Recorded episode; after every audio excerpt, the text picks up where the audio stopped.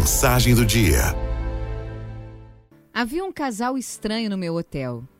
Todas as manhãs, quando eu chegava para o café, eles já estavam lá sentados a uma mesa discreta, com dois cães labradores aos seus pés.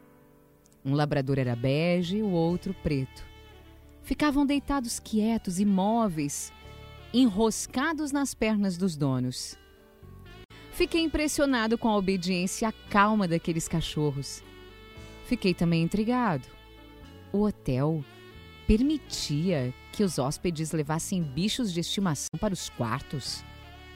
Ou será que aqueles dois eram moradores das cercanias e iam ao hotel para o café da manhã diário? Achei mais provável a segunda hipótese. Outra coisa me chamava atenção: o comportamento daquele casal.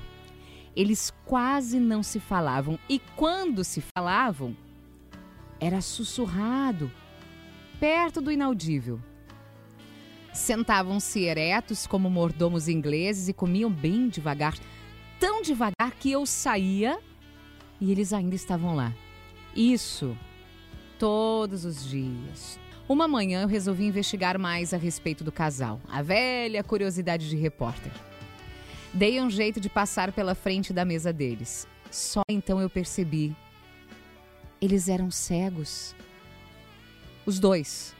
Os dois eram cegos. Por isso os labradores.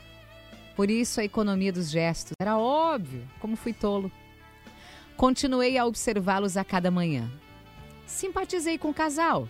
Eles conversavam um pouco, às vezes eu saía sem que tivessem trocado duas frases. Será que eles se gostavam? Ou será que já se aborreciam um com o outro? Por algum motivo intrigava-me saber se havia ternura naquele casal. Numa manhã de sábado, minhas perguntas foram todas respondidas. Eu havia sentado um pouco mais perto deles do que de hábito. Fiquei olhando, fiquei olhando de lado.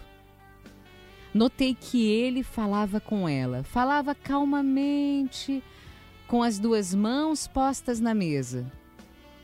Falou por uns três minutos enquanto ela ouvia em silêncio. Ele parou de falar por fim. E ela, ela sem dizer uma palavra, ergueu o braço e fez a mão voar gentilmente na direção dele. Tocou no seu rosto primeiro com as pontas dos dedos, devagar, bem devagar. Depois estendeu a palma inteira, fazendo-lhe um carinho lento e doce pelo rosto.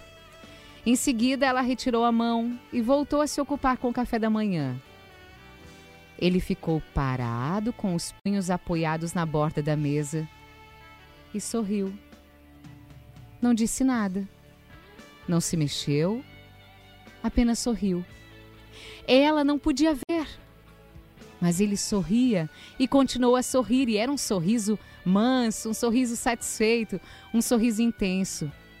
Ali estava subitamente um homem feliz. Ele não agradeceu e ela não viu o sorriso porque ela não podia ver.